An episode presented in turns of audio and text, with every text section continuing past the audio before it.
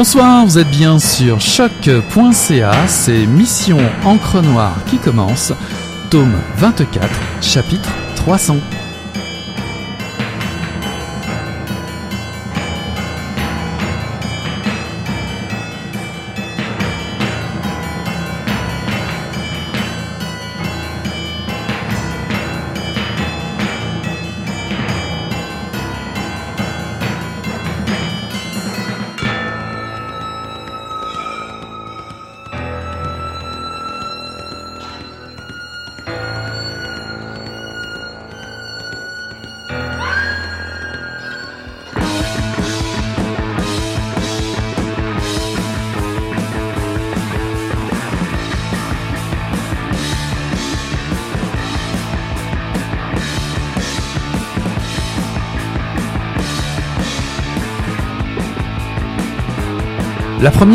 Est la plus difficile de la run.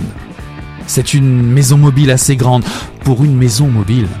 Mais les fenêtres sont étroites et le projectile du troisième ne casse pas la vitre d'un seul coup. Il faut que le deuxième s'avance pour lancer sa bouteille de proche. Le feu est pris dans le salon quand il se rue vers la tercelle. Le premier les attend, les mains sur le volant.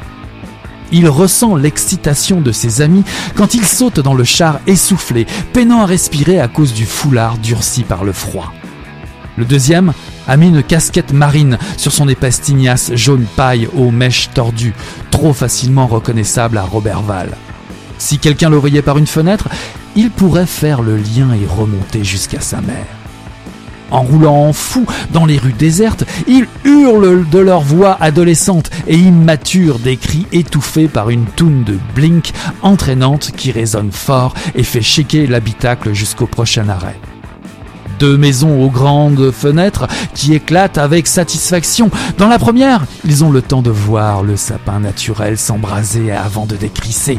Ils prennent un peu de temps pour observer la famille à table dans la deuxième demeure fasciné par le rituel du souper de Noël. Le troisième pense à ses parents qui doivent s'emmerder à Québec et sans vouloir de l'engueulade qu'ils ont eue juste avant de partir furieux en le laissant tout seul à Robertval un 23 décembre. Dans la maison, ça se resserre de la bouffe et du vin, ça jase, ça rit. Un petit qui a mangé vite brasse les cadeaux dans le salon. ça a l'air fucking plate leur affaire. Avec un rire hystérique, les garçons lancent leurs projectiles en visant la table des enfants.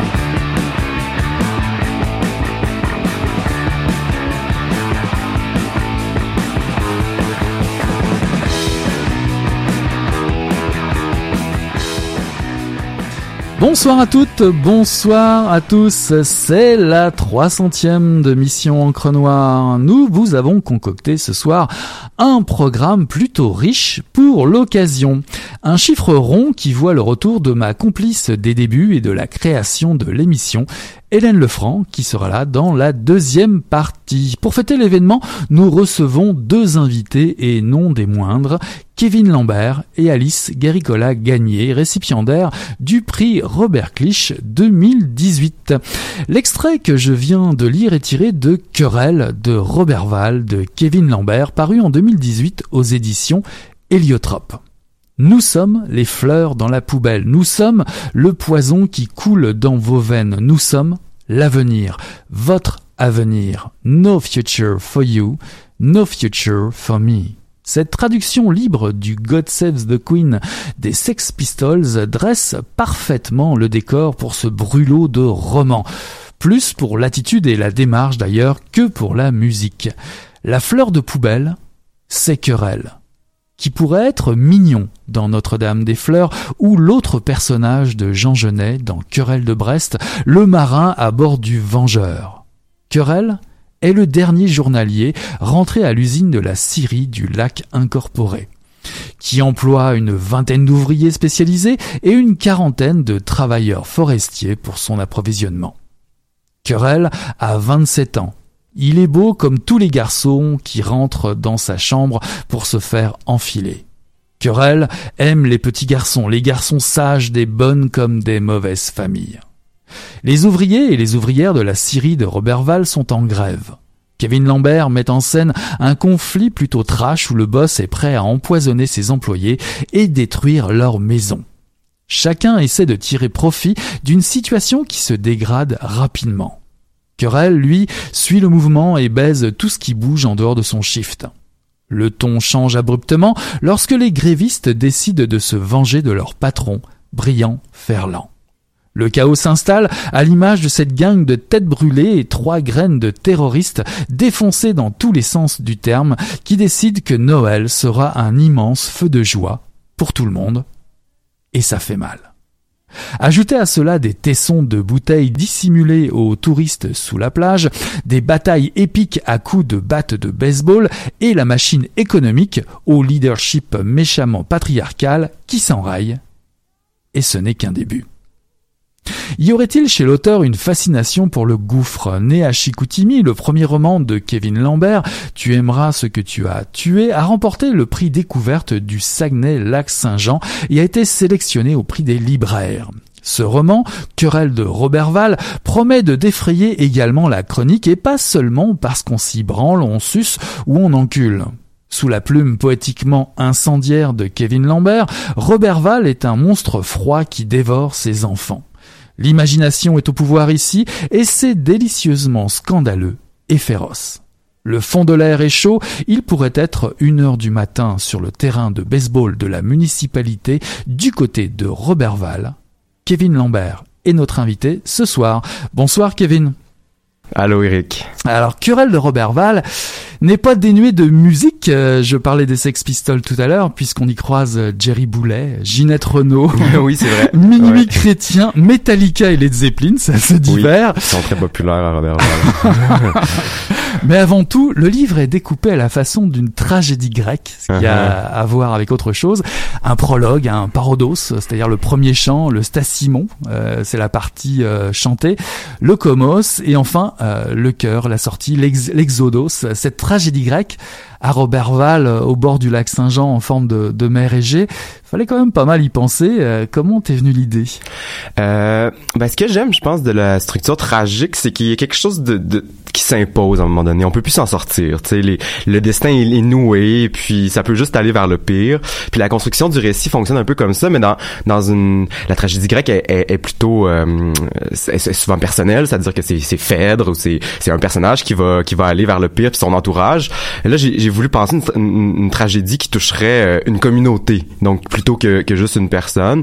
Euh, puis ça rejoint aussi, tu parlais de musique, mais euh, ces trois garçons-là qui sont comme un peu le cœur pour moi, ou qui jouent un peu, euh, ils sont trois un peu comme les parcs, mais pour moi ils sont un peu euh, l'élément à la, à la, manière de la musique qui va venir parfois embarquer dans le récit, mais avec une sorte de, de distance aussi avec ce qui se passe. C'est comme s'ils flottaient un peu au-dessus de l'histoire, c'est comme si ils étaient légèrement décalés. C'est donc euh, ouais, je pense que j'aimais euh, j'ai pensé la composition aussi euh, un peu comme une comme une pièce musicale ou tu sais je connais rien à la musique là, je suis pas musicien là, mais un peu comme j'imagine une pièce musicale ou donc en contrepoint puis en nuance puis en, en essayant de travailler une, forme de rythme disons aussi dans l'action puis dans le déroulement. Ouais, les fameux boys, les trois boys, on y reviendra un petit peu plus tard à, ces personnages. Bah justement en, en, parlant de cet extrait que j'ai lu tout à l'heure, est-ce que le processus d'écriture a été ludique sur ce livre-là? Est-ce qu'on pourrait dire ça comme ça? Oui, c'était ludique dès le départ parce que euh, je voulais pas du tout faire le même livre que le premier livre que j'avais fait, qui est plus proche de, euh, disons, euh, l'auto-fiction fiction. Là, on est on est plus dans la fiction que dans l'auto, mais c'est plus proche de mon expérience, de moi. C'est un narrateur au jeu aussi qui pourrait me ressembler.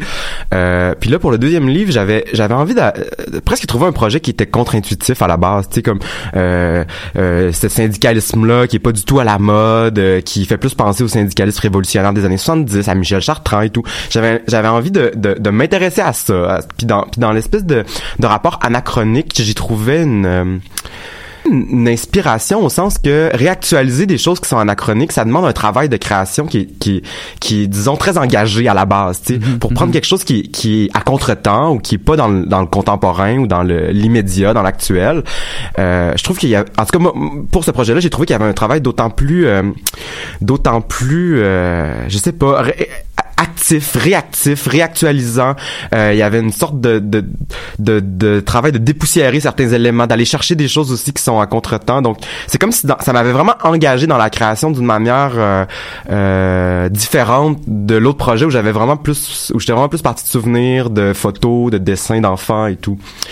On s'était croisé au salon du livre, euh, je dirais, il y a, il y a l'année dernière. Oui, à euh, lui, d'avant, c'est ça. Bah, ouais, ouais, et puis euh, tu, tu venais juste de publier en fait dans, dans Moebius 155 un extrait. Pourquoi avoir publié cet extrait? Et est-ce que ça, ça a eu un rôle dans, je dirais, dans, dans ta rédaction suivante, enfin dans ton écriture? Non, je trouvais qu'il se, détachait bien cet extrait-là euh, euh, parce que c'est le premier, c'est l'apparition des trois personnages. Puis au début, on comprend pas c'est quoi leur lien avec le reste de l'histoire. La première fois qu'on les voit, ils sont comme euh, ils sont ils semblent détachés. Puis après ça, ils, dans, l'extrait, ils mettent le feu à la ville ou presque. Puis on comprend que les maisons auxquelles ils mettent le feu, c'est les maisons des ouvriers. Mais quand on les voit d'abord, on les fait que je trouvais qu'ils se détachaient bien, qu'ils étaient presque un peu c'était comme un petit appendice qui se découpait bien là pour cet extrait-là. après c'est ça, c'est euh, je sais pas pourquoi j'ai voulu le publier séparément. C'est une bonne question. J'ai jamais pensé. Je trouvais que je sais pas. Eh, mais est-ce que est-ce que le personnage de Querelle existait déjà? Oui, oui, oui. Euh, à ce moment-là, euh, ouais, ouais, j'étais bien avancé dans l'écriture. Ouais, quand même.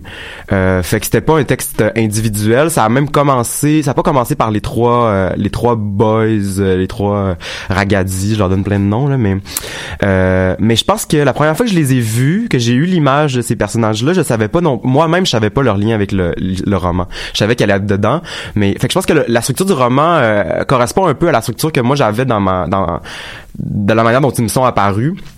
C'est-à-dire que j'ai vu leur image, j'ai vu ce sous-sol-là, j'ai vu euh, ces trois gars-là rejeter, ben, jeunes garçons rejeter du monde, puis qui se créent une sorte de petite bulle qui leur permettent de tolérer l'existence, là, littéralement, euh, sans savoir qu'est-ce qu'ils venaient faire dans cette dans cette fiction là syndicale, puis dans ce conflit de travail-là. Puis euh, je l'ai découvert en écrivant en fait, euh, puis leur rôle s'est précisé. Pourtant, on sent que ce sont des des, euh, des personnages très forts. Est-ce que tu as hésité à construire ton roman autour de, de ces personnages justement, à un moment donné? Euh, non, c'était important parce que c'est ça mon conflit de travail met en scène bon disons des dominants puis des dominés là pour faire pour faire un peu rapide des grossiers euh, donc il y, a les, syndiqués en grève qui se battent contre le patronat, euh, donc contre les injustices et tout qui, leur sont imposées. Mais je voulais montrer aussi que il y a dans le monde des, des gens qui échappent à même les la l'action politique ou à même la, la, prise en compte politique du monde. C'est-à-dire que euh, les j'ai le premier chapitre dans lequel ils apparaissent, il, s'appelle lumpen prolétariat. C'est un concept de Marx qui mm-hmm. qui désigne le prolétariat qui qui le lumpen ça veut dire les lambeaux, tu sais les, les lambeaux du prolétariat. Fait que c'est ceux qui sont même pas euh, qui ont même pas voix, qui ont même pas accès à l'engagement politique, qui ont même pas donc c'est les oubliés des oubliés, c'est euh, c'est la marge de la marge. Donc les, les grévistes ça serait la marge si on veut ça serait ceux que le conflit syndical ou les revendications sociales ne peuvent même pas inclure parce qu'ils sont dans l'angle mort, ils sont dans le... Puis c'est aussi à cause de cet angle mort-là ou de cette marge de la marge-là, ceux qui peuvent être achetés par le patronat. C'est ça qui se passe au, début, c'est-à-dire que vu qu'ils sont des sortes d'électrons libres, euh, ben là, ils vont être utilisés par les patrons pour euh, à leur fin parce que eux en fait ils, veulent juste survivre fait que si on leur offre de l'argent ou euh, on leur demande de mettre le feu à la ville ils vont dire oui ce qui interpelle euh, d'entrée dans, dans, dans, ton roman euh, c'est le ton justement puisque tu, tu, tu, abordes un peu le thème. Bah déjà on arrive avec deux citations une de, de Jean Basile sur sur Genet et bah, une un extrait de Britney Spears qui, qui ouvre l'ouvrage. Ouais. Work Bitch. La, chanson Work Bitch exact. Et, et, et, tout de suite on enchaîne avec un prologue et on n'arrive pas directement dans la grève, tu, tu arrives avec quelque chose encore de plus, de plus terre à terre, euh, puisque déjà le, le titre du chapitre s'appelle Shift de nuit. Ouais. assez terre à terre. On, on, arrive dans le monde du travail direct, alors que le texte, c'est pas du tout ça. C'est un, un, texte plutôt au style très très lyrique euh, qui présente querelle, querelle et ses baises, on va dire ça comme ça. C'est un contraste en fait qui annonce bien le livre, toute mhm. la lecture. Oui, oui. Puis c'est, puis même euh, souvent dans la description des scènes de sexe de querelle avec les avec ses, ses amants, il y a des, c'est présenté comme un travail ou presque. Là. Il, y a, il y a une technique là du sexe, il y a une, il y a une, une attention au mouvement, à la, au geste, au, au c'est ça vraiment au, euh, à la dimension euh, travail de la sexualité là. pas pas au sens euh, de la prostitution nécessairement mais mm-hmm. vraiment au sens de de c'est ça de la technique disons donc ouais je trouvais c'est là encore ces deux dimensions qui sont comme, euh, tu sais la sexualité c'est supposé être euh, être euh, le plus intime, ce qui est pas de l'ordre de la société, c'est de l'ordre de, de l'individu puis de ce qu'il fait dans sa chambre, du privé si on veut. La grève c'est de l'ordre du public, de la société, de la communauté, du, du euh, puis je voulais montrer que ou du politique. Puis je voulais montrer qu'il y a pas de, de frontières franches entre ces deux sphères là en fait.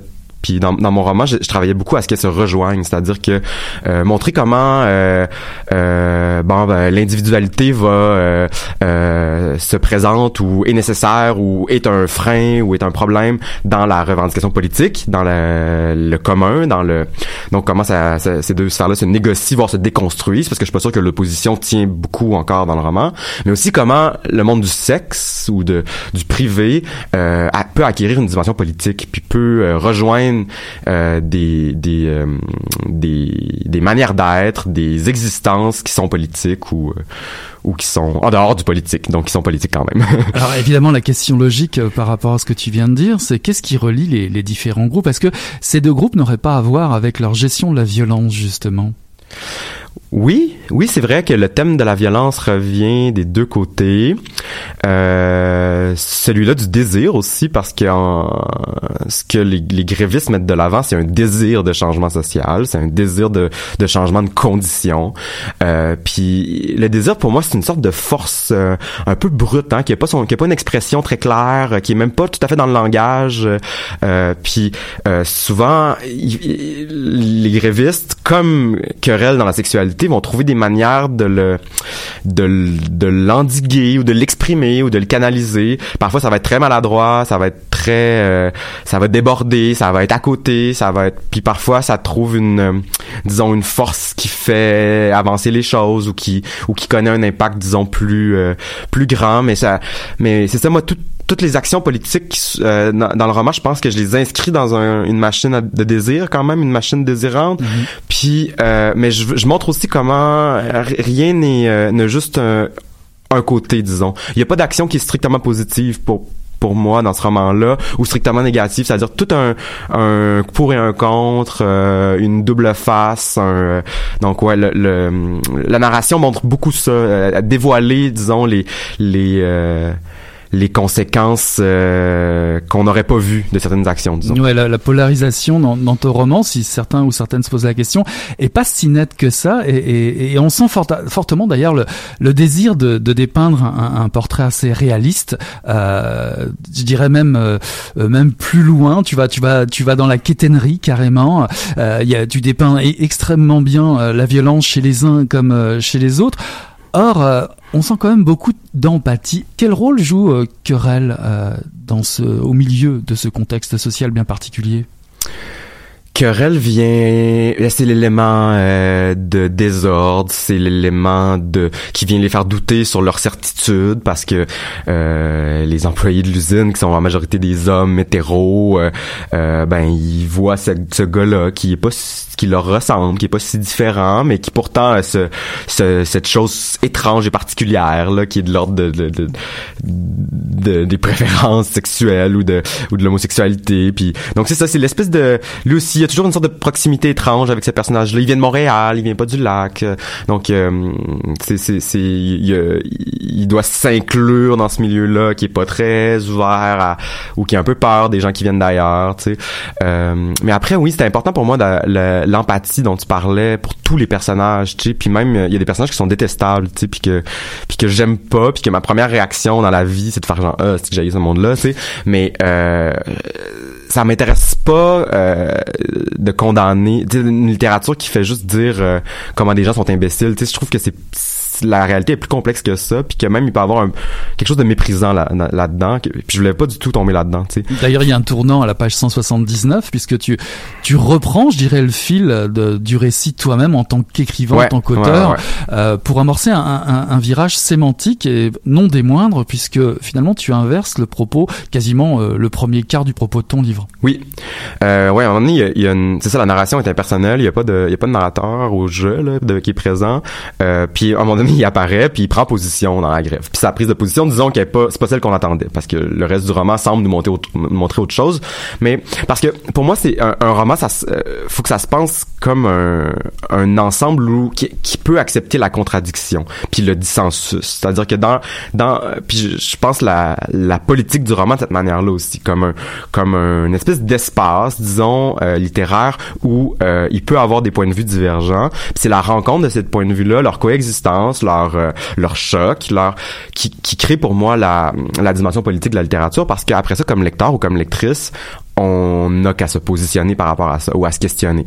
Puis ou à se remettre en question parce qu'il y a des parfois aussi des points tu sais lire un point de vue euh, euh, par exemple il y a un personnage qui est homophobe tu sais mais lire un point de vue homophobe comme ça puis quelqu'un qui, qui, qui pense qui vit l'homophobie puis qui la qui la pense mais ça nous force à se demander ah mais moi j'ai toujours été contre l'homophobie mais pourquoi tu sais? C'est, c'est pourquoi est-ce que l'homophobie c'est mal finalement? Mais je trouve que quand on, on, on, se on est placé devant devant un discours opposé comme ça ça nous force à à, à réfléchir plus plus sur nos, nos positions à nous puis à les à les fond, disons à les fonder plus euh, plus fortement. C'est-à-dire que après ça ça, ça ouvre à une réflexion sur bon ben qu'est-ce que qu'est-ce que la norme qu'est-ce que qu'est-ce que l'hétérosexualité s'il y aurait l'homosexualité qu'est-ce que euh, est-ce que les identités sont aussi séparées que ça euh, comment l'une se construit par rapport à l'autre en la rachetant ou en la, refoulant. Donc ouais ça m'intéresse ce travail là puis je trouve que dans la il y a quelque chose de, de, politique dans la littérature aussi, tu sais, dans, dans là-dedans qui, qui, qui nous qui nous fait travailler nous comme lecteurs ou comme lectrices, en nous dérangeant, en nous confrontant, en nous rendant la réalité un peu étrange, un peu à côté. Est-ce que tu parlerais de la responsabilité de l'écrivain par rapport à ses écrits? Euh, oui, ben peut-être une forme de responsabilité, oui, euh, ou un, mais, mais pour moi c'est une sorte de nécessité aussi, c'est-à-dire que je c'est au fondement des questions que je, que je pose dans l'écriture, tu sais, fait que c'est tellement ancré dans ma démarche que j'aurais du mal à imaginer euh, comment je pourrais écrire un texte qui qui se questionne pas du tout sur la sur le monde dans lequel on vit, sur la euh, la possibilité de changer les choses, sur la la colère, sur la euh, parce que c'est c'est presque de l'ordre du, du, moteur, tu sais, pour moi. Donc ouais ouais puis puis je trouve que la littérature a vraiment un cette puissance-là encore de d'inquiéter euh, euh, les choses qu'on prend pour acquises, de de nous confronter dans nos dans notre vision du monde, puis de nous ça amener aussi à en vivre d'autres, tu sais. Le travail d'empathie, c'est aussi celui-là, c'est-à-dire que euh, oui, ce personnage-là dont je parlais tantôt, je prends toujours le même exemple, mais ce personnage-là qui est homophobe dont je parlais tantôt, euh, ben lui, il a des conditions de vie socio-économiques qui sont pas les mêmes que probablement mes lecteurs ou mes lectrices, tu sais, ou peut-être là, mais euh, donc ça nous invite aussi à comprendre, ah, ok, mais dans quel milieu s'inscrivent ces, ces discours-là? Comment qu'est-ce qui biographiquement fait que cette personne-là pense ça? Qu'est-ce que dans les discours qu'elle entend autour d'elle fait que qu'elle peut euh, normaliser ces violences-là, tu Donc, euh, je trouve, moi, je trouve que la littérature dans dans ce monde où souvent euh, tu sais les, nouvelles euh, ça nous arrive de manière très euh, c'est violent les nouvelles parce que c'est c'est deux phrases qui disent ce qui est arrivé avec très peu de détails. C'est déshumanisant presque aussi mais en même temps le fait qui est qui est dit par la nouvelle est très frappant tu sais. C'est comme il y a eu un meurtre tu sais c'est extrêmement violent mais en même temps il y a une pauvreté de la du rapport humain derrière la nouvelle, tu sais, qui est dit en deux phrases. De la mise en scène? Oui, c'est ça, de la mise en scène. Puis mais la littérature travaille exactement là, tu sais, euh, à l'envers des statistiques, à l'envers des des, des des, journaux qui dans dans un paragraphe nous disent euh, il est arrivé telle affaire, il y a quelqu'un qui est rentré dans une école puis qui a tué tout le monde. Tu sais, comment on vit avec, tu sais, comment nous comme sujet humain on peut vivre avec ça, tu sais, c'est impossible. Fait que je pense que la littérature peut ouvrir cet espace-là puis faire comme ah mais c'est aussi des humains qui vivent dans ces dans ces situations-là puis le monde est complexe. Alors toi, pour euh, pour je dirais mettre mettre en scène justement euh, euh, ton roman, tu vas chercher un personnage de Jean Genet. moi, j'aimerais ça savoir pourquoi tu as choisi ce personnage en particulier. Qu'est-ce qui t'a fasciné chez ce marin qui se livre au trafic de drogue et qui est finalement un assassin dans dans le livre de Jean Genet? Qu'est-ce qui t'a donné envie de reprendre le flambeau avec ce personnage. Mais Jeunesse, c'est un écrivain, euh, c'est peut-être l'écrivain qui m'a le plus influencé, qui m'a le plus marqué, autant d'un point de vue thématique, c'est-à-dire qu'il m'enseigne des, des marginaux, des, des gens qu'on appellerait queer aujourd'hui, le thème n'existait pas à son époque, mais... Euh, puis aussi au point de vue stylistique, c'est-à-dire qu'il y a une phrase comme peu d'écrivains longs, euh, avec une syntaxe extrêmement étonnante où il y a même de la faute dans son écriture. Il y a quelque chose de très, euh, euh, c'est un diamant brut. Hein, Jeunesse, c'est pas de l'écriture euh, parfaite là et propre. Là, c'est vraiment. donc j'ai une fascination pour Jeunesse. Puis dans, dans pour ce roman-là, je trouvais que en fait, j'aime les processus d'écriture qui reprennent d'autres matériaux. Je, je, pour moi, c'est travailler contre la, pseudo-originalité ou la pseudo, l'idée que, euh, je sais pas, nos idées viennent de nulle part ou viennent de notre vie ou viennent de. Je pense que nos idées viennent beaucoup des textes qu'on lit puis de la littérature. Puis moi, j'aime avoir. En fait, j'ai un, j'ai une démarche qui est un peu. Euh, euh, euh, je sais pas là, euh, dévorante de littérature, c'est-à-dire que je me nourris de plein de textes quand j'écris, puis j'ai plein de livres ouverts sur mon sur mon bureau. Puis pour ce livre-là, un des principaux livres que j'avais, c'était Querelle de Brest. C'est-à-dire que le roman de Querelle de Brest que Jean, de, Jean Genet, il me servait comme presque un guide de voyage ou une carte du monde. Quand j'étais bloqué dans mon dans mon roman, je relisais Querelle avec une question, comme un tarot mettons, comme quand tu te fais tirer aux cartes. Je posais une question au livre, je le relisais, puis le livre me donnait des réponses. Ce qui fait ça, c'est la sémiotique, c'est-à-dire on, interprète le texte selon euh, selon nos propres euh, nos propres marottes. Mais euh, c'était vraiment intéressant de travailler ça comme ça. Puis ça m'a fait voir des trucs dans le roman de Genet que j'avais pas vu, c'est-à-dire la sensibilité que Genet a au monde ouvrier notamment, au travail, mhm.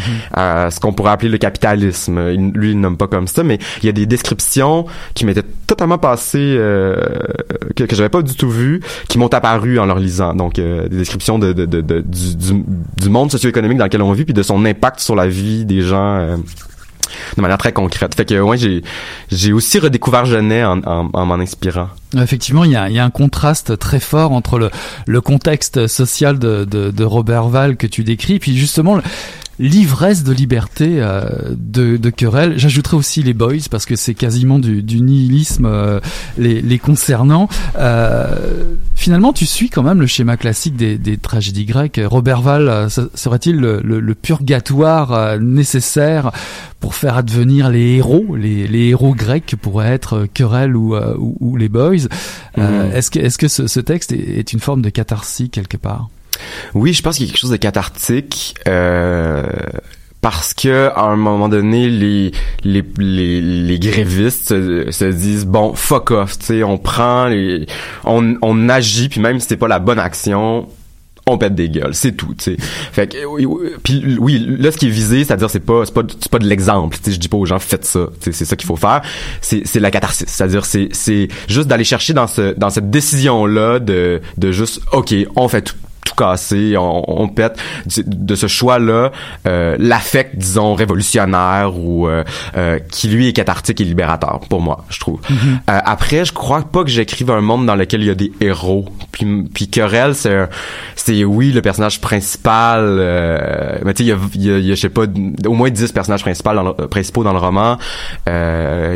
c'est le centre, mais c'est aussi c'est c'est pas tant le centre, c'est c'est c'est Isabelle aussi le centre, c'est les trois boys, c'est fait mais euh, mais non, mais moi je la vois pas comme un héros parce que je le j'aime pas l'héroïsation en fait, j'aime pas parce qu'il y a il y a quelque chose d'idéalisant dans euh, dans l'héroïsation. Euh, Querelle est idéalisé par ses amants. Ça, c'est présent dans le texte. Mais il y a plein d'autres moments où euh, on a une vision beaucoup plus complexe de lui parce que c'est pas juste ses amants qui le regardent, sais. Puis on lit aussi ses pensées puis tout. Donc euh, non, puis même lui par rapport à, ses amants, il y a un, il c'est-à-dire que il les libère d'une certaine manière parce que c'est tous des, des, des jeunes gays de Robertval qui qui ont jamais eu la chance de coucher avec personne. Puis lui il arrive puis il leur permet tu de vivre leur sexualité et tout.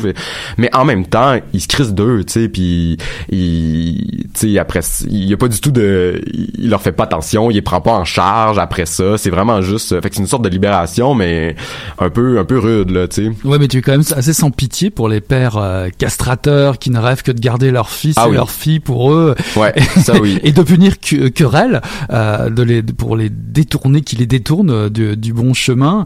Euh, finalement quand la ville est en feu querelle baise ouais, et, et, moi ça tu sais à quoi ça m'a fait penser? Ça m'a fait penser à Virginie Despentes à baise-moi ah mais c'est un roman que j'adore ah bah oui bah oui oui j'ai retrouvé cette même envie d'envoyer un bouquet de fleurs vorace avec les épines aux lecteurs et lectrices. Hein. C'était, c'était. Euh, est-ce qu'il y a eu du ludique aussi là-dedans, c'est à écrire ces, ces passages-là? Ben oui, vraiment. Mais c'est très dur, hein. Euh, comme la, la, bataille là, à coup de batte de baseball, c'est la, la scène la plus dure que j'ai eu à écrire d'un point de vue juste vraiment technique là, d'écriture. C'est vraiment difficile de raconter de l'action, de mettre en scène des, des vraiment des gestes, puis des une, une scène qui soit euh, sais, euh, c'est ça, dans lequel il y a de l'action, puis que le déroulement soit clair, qu'on comprenne, qui donne un coup à qui. C'est vraiment compliqué, c'est très difficile. Puis je me suis amusé à cause, à cause du défi, je pense, entre autres. Euh, mais oui, ben moi, c'est pour moi, c'est euh, c'est fondamental dans mon rapport à la littérature. C'est-à-dire que c'est un roman de dépente presque irrécupérable. Tu sais, c'est on peut pas excuser baise-moi. Il y, a pas de manière de le lire d'un je parlais il, y, aurait vraiment à excuser baise-moi? Non non il faut pas il faut pas. Mais mais c'est ça c'est ça qui est intéressant c'est à dire que la littérature n'a pas à être excusée mais mm-hmm. euh, mais euh, je veux dire du point de vue mettons de l'exemplarité parce que quand même ces lectures là moi on me les on me les renvoie hein, on, on me le fait savoir des fois que je donne pas des visions très positives de l'homosexualité de ci et ça mais c'est vraiment pas mon but puis je défends même une conception de la littérature qui est opposée à celle-là. C'est à dire que je crois pas que la littérature soit dans l'exemple. Bah, pourtant cette scène euh, pourtant cette scène est sublime cette scène de de de de, de bataille de de, de de baseball euh, à un moment donné, c'est quasiment c'est digne d'un opéra. Enfin, moi j'ai trouvé. Euh, oui, ça chante d'ailleurs à la fin. Oui, puis oui, il y, a ça aussi. Mais euh, c'est diablement romantique. Puis on voit aussi différentes inspirations. C'est quasiment un mélange entre West Side Story du Tarantino. Ah oui, oui, West Side Story, j'avais même pas pensé.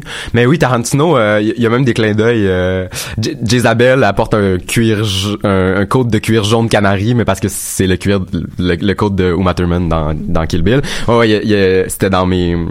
Oui, mais j'avais voulu, parce que j'aime aussi reprendre, tu sais, la littérature faut penser aussi comment la littérature se construit elle-même. Puis la, littérature, souvent, des fois, se construit en se distinguant d'autres formes d'art. Tu sais, par exemple, le film d'action ou la pornographie. C'est deux éléments qui, qui souvent appartiennent pas au littéraire dans la conception, disons, dominante de la littérature. Moi, ça m'intéressait beaucoup de reprendre ces, ces genres-là qui sont populaires. Puis mon roman, c'est un roman populaire, ça veut dire que ça se passe dans un milieu populaire. Puis c'est des mm-hmm. questions euh, qui touchent, disons, les notions de communauté, de peuple, whatever. Ouais, tu parles de shower de bébé, on voit des descriptions de parties de Noël très quétaines. C'est ça, entre autres. Puis, mais, mais fait que ça m'intéressait de reprendre des, des, des, des formes d'art qui sont populaires, qui sont pas euh, vues comme euh, la tragédie par exemple comme haute ou classique ou whatever puis de les euh, les amener en littérature tu sais les travailler d'un point de vue d'écriture littéraire là. Fait que euh, ouais. La pornographie puis l'action donc de la scène finale viennent de là de ce de de cette idée-là de puis en cinéma ça passe mieux. Tu sais Tarantino il est quand même reconnu là comme un, grand cinéaste. Mais j'avais j'avais le goût de faire un peu c'est ça du Tarantino mais dans, dans un livre tu sais ouais. Pour finir entre cette euh, cette entrevue et, et, la sortie euh, de ton livre euh, ce qui est étonnant c'est que le, Québec a légalisé le pot et puis la France explose socialement ce qui correspond beaucoup à ce que tu nous racontais tout à l'heure et néanmoins, euh, je désolé de te le dire, mais ton livre n'y est pour rien. mais juste par curiosité, est-ce qu'un événement incongru comme ça au moment d'une écriture pourrait euh, faire dévier justement euh, ton inspiration? Ou es-tu incorruptible à, à, à ce genre de, de faits? Ah non, qui se passe dans l'actualité. Par exemple. Non non je suis pas du tout je suis pas du tout je suis très influençable par ça. Ouais, vraiment puis même mais euh, même des mais tu comme les, ce qui se passe avec les gilets jaunes je je trouve que ça pourrait être dans mon roman. Tu sais c'est c'est vraiment proche de cette forme de de colère sociale là qui s'exprime de manière parfois maladroite avec le mépris des gens qui veulent pas l'entendre à côté parce que c'est pas de la bonne manière de se révolter entre guillemets. Euh, puis non non c'est c'est c'est très proche des questionnements que je me pose. Puis on est toujours influencé par euh, par les choses qui se passent. Pour le meilleur, moi je crois que c'est bien. Il faut, euh, il faut être euh, affecté par le monde. je le suis. Écrire, c'est lever toutes les censures, disait euh, Jean Genet. Euh, on pourrait même y ajouter euh, lire pourrait demander le même effort finalement, d'après ce que tu disais tout à l'heure. Bah oui, des fois. Exactement. En tout cas, je mets au défi les lecteurs et lectrices de ne pas avoir le, le cœur à l'envers à la lecture de, de, ce roman en particulier. Je recommande les deux dernières parties, ce qui est intitulé La mise à pied et l'épilogue, à lire et relire. En tout cas, Querelle de Robert Val, paru en 2018 aux éditions Héliotrope. Euh, mettez ça sous, sous votre sapin. Bon, il prendra peut-être feu, mais ça, c'est à vous d'être responsable.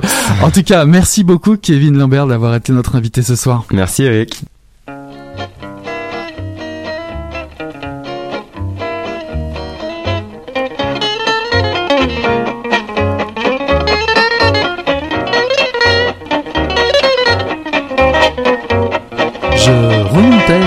Saint-Jean comme un saumon agile fendant la foule compacte. Saint-Jambe s'était fardé comme pour les grandes occasions. Le carnaval local ayant commencé, les maisons s'étaient parées de banderoles multicolores. Les enfants s'accrochaient aux rideaux et s'envoyaient comme des pendules d'une fenêtre à l'autre en chantant la manicouteille. Il était dit que je ne sortirais pas de Saint-Jean ce jour-là. J'anticipais avec horreur les stratagèmes que j'allais devoir mettre en œuvre pour réussir à franchir les portes vitrées de l'autobus 7, l'un des derniers vestiges de l'administration municipale dans Saint-Jambe. Les jours de grande chance où il daignait circuler, il était possible de tenter de quitter le quartier à son bord. Nous étions presque systématiquement refoulés aux barricades, mais une fois sur vingt, miraculeusement, le 7 parvenait à sortir de l'enclave. Pour les citoyens de la République, l'entrée était beaucoup plus simple que la sortie. Nous n'avions qu'à demander l'asile poétique pour rentrer chez nous sous le regard des approbateurs des révolutionnaires casaliers. Lorsque j'ai vu le carton rouge étampé sur l'arrêt derrière l'église, je n'ai même pas été étonné. J'avais l'habitude. J'ai seulement hurlé de rire à faire fuir tous les autobus de la Terre. Mes craintes s'étaient confirmées. Pour la énième fois depuis trois semaines, l'autobus 7 était détourné.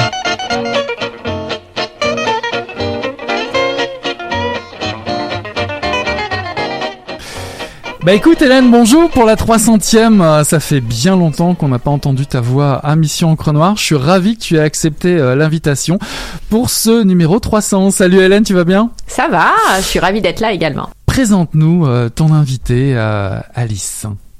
C'était un extrait de Saint-Jambe d'Alice Guéricola Gagné, récemment paru chez VLB Éditeur et qui a obtenu le prix Robert Clich du premier roman. Est-ce bien un roman d'ailleurs? On y reviendra. Alors, euh, Saint-Jambe, c'est l'histoire de la résilience d'un quartier et d'une utopie rêvée que tous les chialeux qui se plaignent euh, devant les cônes oranges et les bouchons de circulation devraient peut-être lire, selon moi. On ne sait jamais s'ils pouvaient s'en inspirer. La prémisse euh, du livre, le quartier de Saint-Jambe-les-Bains, qui ressemble à s'y méprendre à un quartier de la haute ville de Québec, est assiégé par l'arrivée de Pépines creusant d'immenses trous et éventrant les, les rues aux limites du quartier.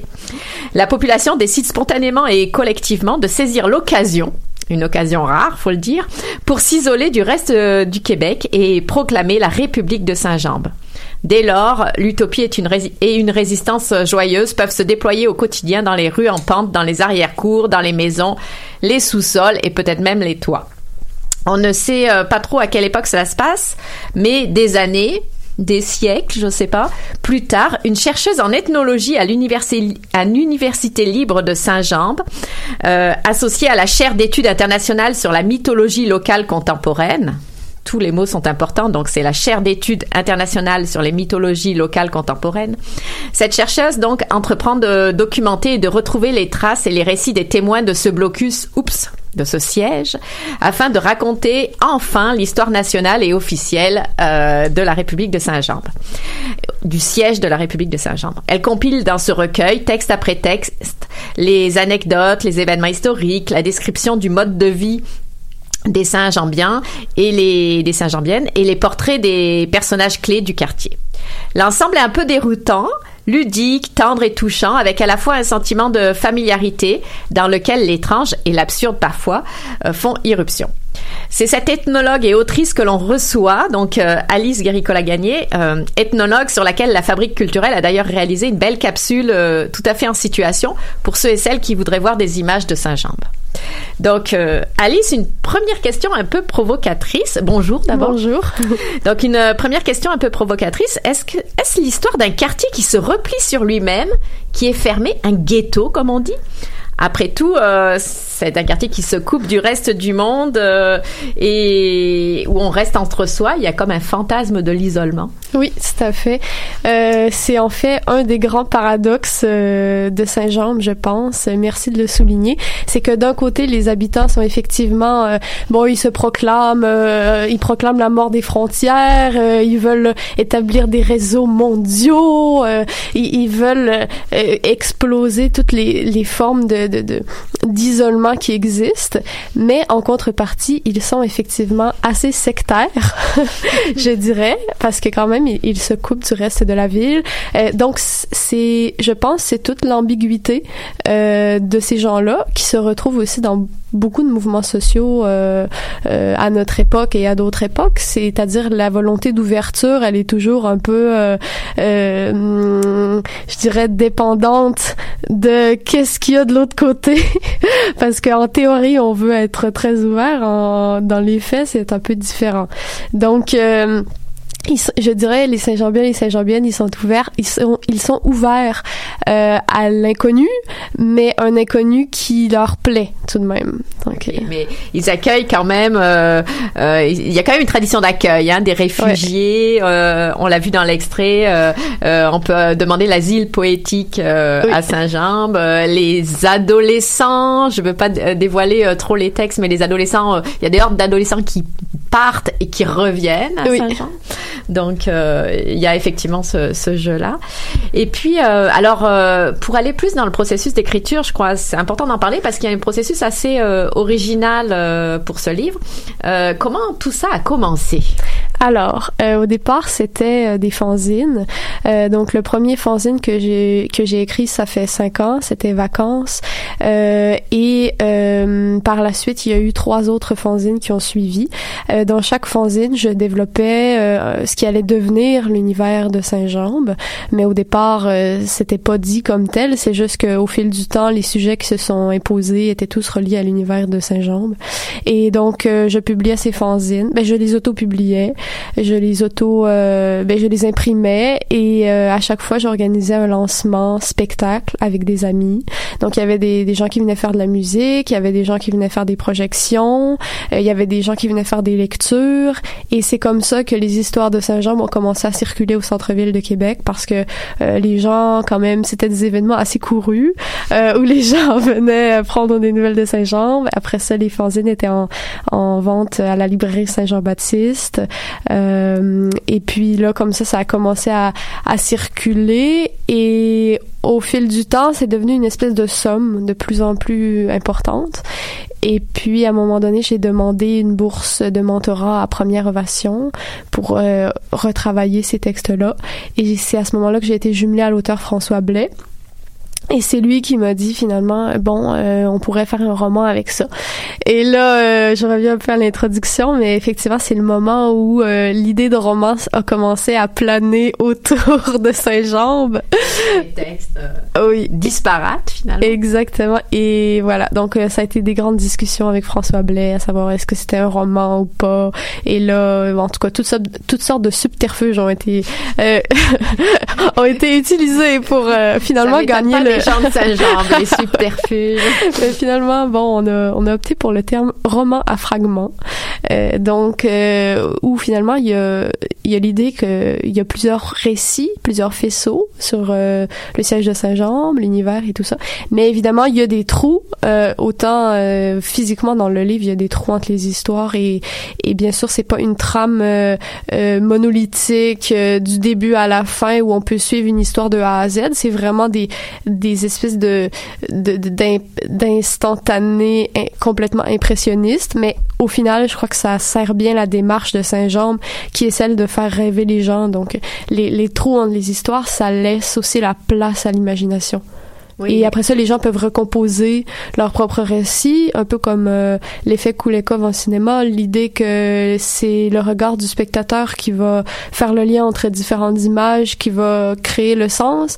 Mais c'est un peu la même chose avec les histoires de Saint-Jean, c'est-à-dire de confronter les différents récits. Ça permet peut-être aux gens de, de, de, de créer autre chose au-delà de ce qui est écrit.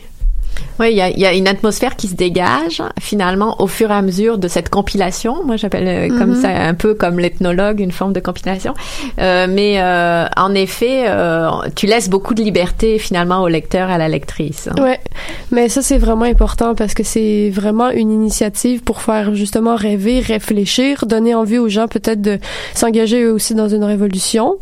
Alors, euh, si ça peut donner des idées aux gens, là, par exemple, on voit beaucoup en ce moment de dans le Myland, dans la petite patrie, il y a beaucoup, beaucoup de, de pelles mécaniques, de gros engins, les rues sont ouvertes. Alors peut-être ça, ça ah. doit être vu comme une invitation pour les habitants. Je vais y songer, ça. Moi qui habite par là, la République de la petite patrie. Ok. Euh, combien de tout ça, ça a duré combien de temps?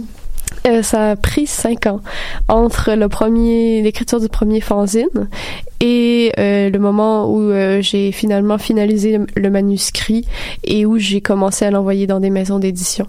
Donc ça a été vraiment le temps que tous les fanzines soient publiés, que aussi d'autres histoires soient écrites parce que certaines histoires sont des inédits des fanzines et et après le temps aussi de faire la, la, le mentorat avec François Blais, de réécrire et tout ça, cinq ans tout. D'accord. Puis tout ça, tu l'as écrit à Saint-Jambe. On va employer la ben... toponymie, euh, euh, la nouvelle toponymie. Du. Oui et non, parce que bah, une bonne partie, effectivement, a été écrite dans Saint-Jambe, mais après, le travail final a été fait à Lyon. Euh, donc, j'ai passé un an là-bas pour les études et bon, ça a teinté un peu le, le récit tout de même. mais c'est ça, j'ai fait là-bas, j'ai quand même finalisé quelques histoires, j'ai retravaillé quand même la structure, l'ordre et tout ça. Et c'est vraiment à Lyon où j'ai eu l'espèce d'impulsion euh, de travailler pendant un mois sur le manuscrit pour tout finaliser. Et c'est suite à ce à ce séjour-là que j'ai été capable d'envoyer le manuscrit chez les éditeurs. Donc c'est encore là, ça montre à quel point Saint-Jean c'est le centre du monde, mais il faut aller ailleurs pour euh, être capable d'arriver à quelque chose. Moi, je voudrais revenir justement, euh, peut-être approfondir un peu comment ça a été reçu dans le quartier euh, la parution de, Saint-Jean, mais ton prix, le prix Robert Clich du premier roman? Ben alors c'était assez émouvant. Euh, les gens dans la rue m'arrêtaient pour me parler, me dire à quel point ils étaient heureux. Euh, plein de gens sont comme ressortis, des gens que j'avais pas vus depuis très longtemps sont venus me parler, euh, jusqu'au brigadier scolaire qui m'a fait traverser depuis ma plus tendre enfance, Benoît, qui s'est procuré le livre. Et donc ça a été vraiment euh, assez émouvant. Euh, après, il y a des gens aussi qui l'ont acheté mais qui l'ont pas encore lu, donc j'ai hâte d'avoir leur réaction. Mais c'est sûr qu'à la librairie Saint-Jean-Baptiste, euh, comme l'épicentre de, de, de, de, cet univers, euh, les gens sont très heureux et euh, quand je rentre là-bas, ça fait toujours plaisir. Les gens me parlent beaucoup de mon livre. Mm-hmm. Alors j'ai l'impression que les gens sont contents pour l'instant. OK. Est-ce que tu changes de manteau à chaque fois que tu sors dans la rue? ben, il faudrait. parce que là, tu vas plus pouvoir euh, mettre un pas dans la rue. Euh. N'y a-t-il pas justement, parce qu'on parle beaucoup de, de jouer, de jeux, d'interagir avec des personnages réels ou imaginaires, ce qui est un peu les mélanges des deux euh, dans ton roman, n'y a-t-il pas quelque chose de l'ordre de l'enfance? Mm-hmm, bien sûr. je pense c'est aussi de retrouver cette espèce de, tendresse, cette espèce de... Je pense que les personnages dans Saint-Jean sont beaucoup dans cette quête de retrouver une sorte de, de, de c'est ça, de tendresse, de liberté, de jeu. Euh, ils sont vraiment dans un affranchissement de la société euh, des ben, des adultes en guillemets là, euh, c'est-à-dire euh, le, le, capitalisme, le travail, euh, tous les espèces de grands canons du monde adulte. Ils sont en complet rejet de tout ça. Donc c'est à un moment donné dans le livre, c'est écrit c'était une crise d'adolescence de quartier. c'est vraiment c'est comme un quartier qui veut pas devenir adulte. Moi, je, euh, je me demande, est-ce un plaidoyer pour l'ethnologie et pour l'histoire euh, ou alors euh, plutôt pour la littérature? Parce que il y a en effet beaucoup de références littéraires euh, dans ton livre parce que ces adolescents ils ont l'air d'être pas mal allés à l'école quand même. c'est une moi je me demandais si c'était une façon euh, c'est ça c'était vers quoi tu penchais plus? Puis est-ce que c'est une façon en ce qui concerne la littérature de rendre hommage aux auteurs et aux autrices que tu as lus souvent des classiques mais pas seulement? Ou alors il s'agit pour toi c'est juste une source d'inspiration. Est-ce que c'est plutôt un hommage ou une source d'inspiration ces, ces auteurs et autrices que tu as lus? Euh, Ben, je dirais que c'est plus une source d'inspiration dans le sens où c'est, pour moi, la littérature c'est un grand tissu euh, qui se tisse vraiment collectivement et c'est un peu ça, bien humblement, que j'ai tenté d'exprimer dans le livre avec justement les références, euh, les notes en bas de page et tout ça. Pour moi, c'est euh, essentiel, euh, comment dire euh, ce livre-là est le produit de tout ce que j'ai lu. C'est-à-dire que ça aurait été impossible d'écrire ça si j'avais pas lu euh, tous ces auteurs, toutes ces autrices qui m'ont qui m'ont nourri, qui m'ont constitué et qui m'ont euh, comme si on veut pousser dans cette direction-là. Euh, donc oui, c'est un plaidoyer pour la littérature. Après, je pense le recours à l'histoire et l'ethnologie, c'est aussi pour ancrer cette littérature dans un territoire et pour euh, donner comme une parole à ce territoire-là qui est, euh, c'est ça, excentré, hors Europe, hors, Montréal, etc. Donc, je crois que c'est vraiment une démarche très littéraire, mais peut-être l'histoire permet d'ancrer euh, ça plus matériellement. Alors, euh, pour venir peut-être à Saint-Jean, euh, il y a une université, il y a l'auberge de jeunesse, un bureau de poste, euh, des vignobles, des terrasses, même la mer. Qu'est-ce qui manque à Saint-Jean pour que ce soit un milieu de vie complet? Ben, en fait, c'est, c'est seulement un endroit dans le monde. Donc, euh, mais ça, c'est tous les endroits sont comme ça, mais je pense que les Saint-Jean-Bien, les Saint-Jean-Bien essaient justement de faire en sorte qu'il y ait tout ce qu'il faut, mais néanmoins, les gens partent.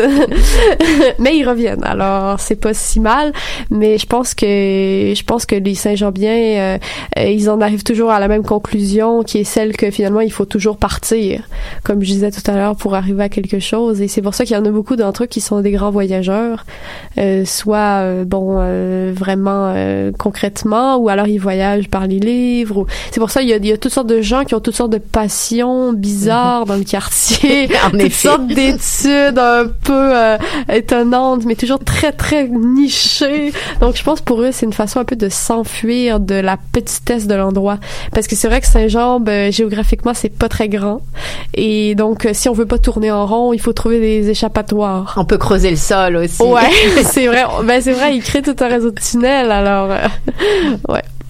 Euh, est-ce que tu as déjà fait partie d'un black bloc? Est-ce que tu es déjà allé en Estonie? Est-ce que tu manges souvent des, je sais pas comment on le prononce, euh, koux C'est la question qu'on se pose parce que cette ethnologue, on n'en sait pas tant que ça sur elle finalement. Bon, on sait qu'elle s'appelle Alice Guéricola Gagné, mais finalement, on ne sait pas si elle est, elle raconte une histoire, mais on ne sait pas très bien si c'est une démarche scientifique très fiable ou pas. Est-ce que tu peux nous en dire un peu plus sur elle, à part qu'elle a fait une année à euh, Lyon, visiblement? Ouais, elle a fait une année à Lyon. Euh, elle, a, elle a parti le, le recueil des choses extraordinaires qu'il faut reconnaître. Pour ça, donc, elle a voyagé en Estonie. Euh, elle a mangé des gorukiers. elle a été à hier. Elle a été à Marseille. Euh, en fait, je sais pas très bien comment la décrire. Je pense qu'elle, elle, bah, premièrement, c'est quelqu'un qui a été beaucoup aidé par ses collègues de l'université libre. Euh, tout de même, elle les remercie euh, en L'université libre de Saint-Jean. oui, elle les remercie en premier lieu, mais je pense que c'est quelqu'un qui a vraiment euh, la, la, l'espèce de, de, passion, ben, de, d'essayer de, reconstituer les pans de l'histoire du quartier. Donc, c'est aussi un personnage de Saint-Jean, dans le sens où elle est, elle a aussi des, elle est aussi un peu monomaniaque, comme beaucoup de personnages là-bas. Et elle, elle, elle a comme l'espèce de, de, de folie ou de, de, de rêve de, de reconstituer euh, cette histoire-là. Donc, ça l'amène à fouiller dans les murs, à retrouver des graffitis. C'est quand même assez euh, important, là, la somme de travail qu'elle a fait. Elle a été interviewer les gens, euh, etc. Des fois, les, les, les, petits-enfants des gens, parce que là, certaines personnes étaient mortes euh, au fil du temps. Là, on sait pas trop dans quel temps ça se situe, mais ça, c'est quand même sur le long terme.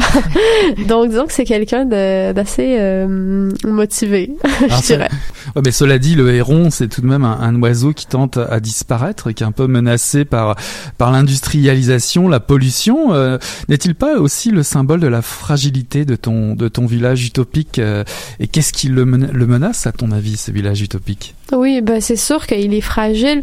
Euh, et dans sa jambe, euh, même ben, mon père me disait que pour lui, c'était un peu euh, l'histoire d'un quartier, ben, d'un mode de vie en voie de disparition en fait. D'autant plus à Québec où où la, la ville est de plus en plus une immense banlieue, mis à part quelques quartiers centraux. C'est vrai que le mode de vie sans voiture, où on peut juste euh, euh, aller se promener dans la rue, euh, rencontrer des gens, où il y a un esprit communautaire très fort, c'est en voie de disparition. En Amérique du Nord, c'est pas c'est pas la façon de vivre qu'ont la plupart des gens. Donc je pense effectivement que c'est un, mode de vie très fragile et juste Saint-Jean architecturalement, c'est aussi très rare dans le paysage québécois. C'est c'est un, un, quartier en pente avec quand même des vieux immeubles, beaucoup de logements coopératifs. Donc c'est c'est très atypique par rapport au reste de la ville et de l'Amérique du Nord. Donc je crois que c'est un mode de vie en danger, mais justement c'est une invitation peut-être à le redécouvrir et à le réinvestir plutôt que d'aller dans des modèles de banlieue qui sont très euh, mortifères, autant symboliquement que pour la terre. Oui, oui, absolument. Puis, mais moi, justement, j'ai commencé avec euh, une question un peu politique, politique et, et polémique autour de, de l'enfermement ou l'isolement voulu de, de Saint-Jean. Mais j'en ai une autre, et ça va faire euh, suite à ce que disait euh, Eric avec la fragilité. Un des textes, le philologue à l'auberge de jeunesse, un des chapitres de Saint-Jean m'a troublé Peut-être parce qu'il est placé à la fin, je me suis demandé s'il fallait y voir une forme de morale. Est-ce qu'il y a une morale au livre? Et puis si oui, quelle est-elle? Est-ce que toute utopie porte en elle le risque d'être récupérée et colonisée?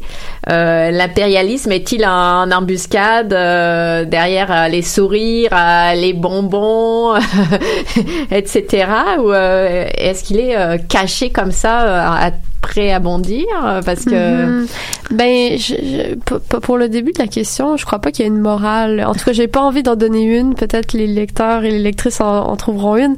Mais euh, pour ce qui est de, de l'utopisme et de l'impérialisme ben c'est un mouvement qui est assez euh, fréquent là, dans n'importe quel mouvement de, de contre-culture souvent c'est récupéré par le capitalisme ou par euh, d'autres formes d'impérialisme.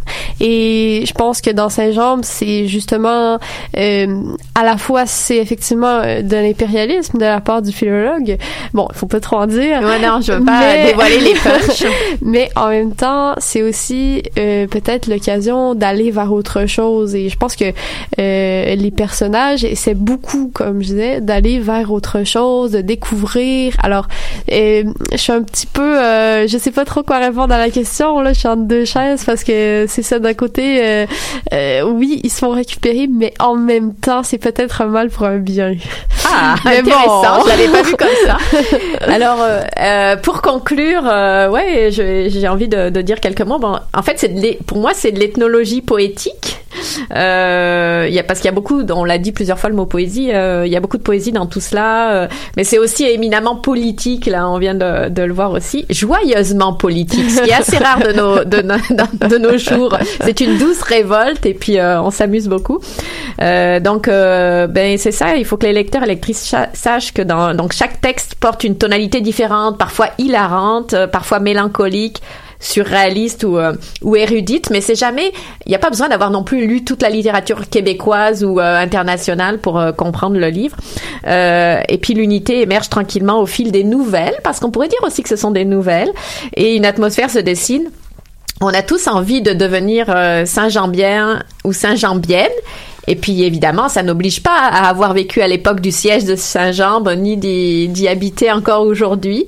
Euh, donc ça, c'est intéressant. Hein. on peut tous être des Saint-Jean bien. Euh, et puis euh, moi, maintenant que tu m'as dit que la petite patrie était vouée à, avoir sa propre république ou Myland, je vais y songer. Et au fond, pour moi, le, livre décrit une zone autonome temporaire au sens de Hakim B. Donc, et puis comme le faisait me, le faisait remarquer mon colloque que tu connais bien.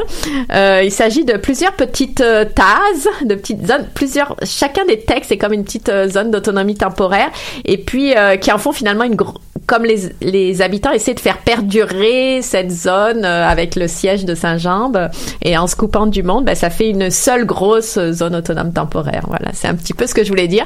Et puis dans Mission Encre Noire, j'ai souvent parlé de zone autonome temporaire et donc je trouve que ça bouclait bien la pour ce 300e numéro puis euh, enfin. Euh, j'avais tout à fait oublié que tu prenais euh, tellement de temps. voilà. Je suis jamais là. Mais le temps, le temps. Je te laisse le temps pour la 300e sans problème. Bah écoutez, merci à toutes les deux. Merci Hélène d'avoir accepté de participer à ce, numéro 300. C'est tout un symbole. Merci beaucoup également Alice d'avoir accepté notre entrevue à Mission Encre Noire. On est évidemment pris par le temps. en tout cas, on conclut en, On conclut avec joie. On conclut avec joie et bonheur euh, ce numéro 300 de l'émission de Mission Encre Noire qui ne s'arrête pas là, bien entendu, et loin de là. J'ai eu le plaisir en tout cas ce soir de recevoir en entrevue euh, Kevin Lambert pour Querelle de Robert Val, paru en 2018 aux éditions Héliotrope, ainsi que Alice Guéricola Gagné pour Saint-Jambe, paru en 2018 aux éditions VLB éditeur. Euh, voilà, on tourne la page de Mission Encre Noire et on se dit à la semaine prochaine. Salut là Salut